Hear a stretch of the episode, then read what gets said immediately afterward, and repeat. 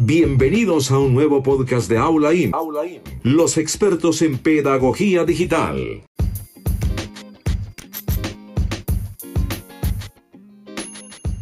La voz es el instrumento de comunicación por excelencia. Le da matices al lenguaje, aspectos que van más allá de la comunicación. Traduce sentimientos, emociones, más por el timbre y por el acento que por el contenido de las mismas palabras. La voz, el lenguaje y la comunicación tienen una íntima relación.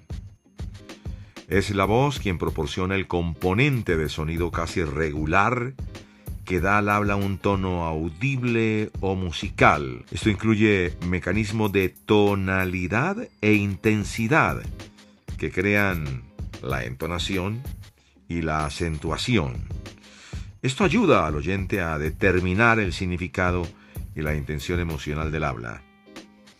En el acto de producción de la voz, realizado en definitiva para comunicar, está implícita la actividad psicológica de quien emite el sonido, como también la de quien escucha el mensaje. Por eso se dice que en la locución es muy importante el tono, el ritmo y la actitud.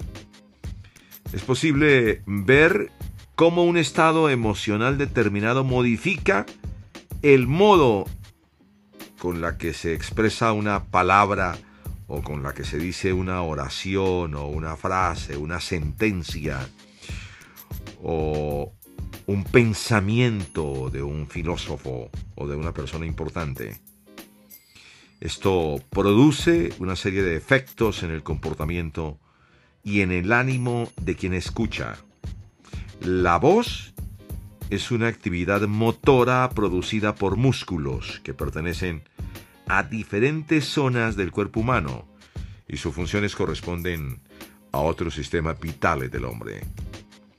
Está en el hombre la capacidad de reunir en una acción eh, de equipo, conjunta, para producir ruidos, sonidos y darles un significado convencional elaborando de este modo el lenguaje para la comunicación.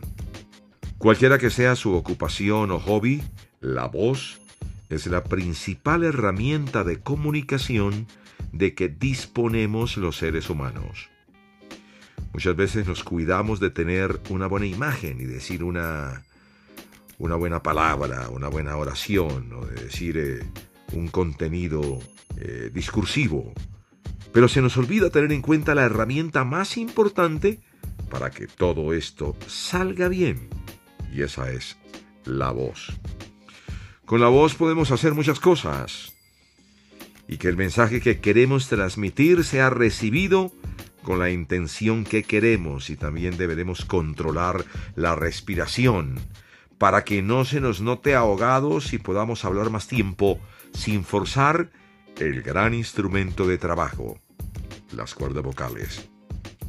Como todos vivimos de la voz, tenemos que evitar tener una mala utilización de ella, para que ésta no perjudique a las cuerdas. No solamente se deben de preocupar los profesionales de la voz, como los locutores, los dobladores, los actores, etcétera, sino también la gente común y corriente.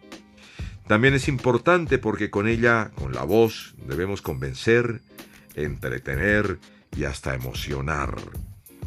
Los trastornos en la voz, que estos pueden sufrir por el uso intensivo y quizá el mal uso de la misma, pueden acarrearles graves consecuencias que casi siempre pueden evitarse con el entrenamiento y preparación adecuada.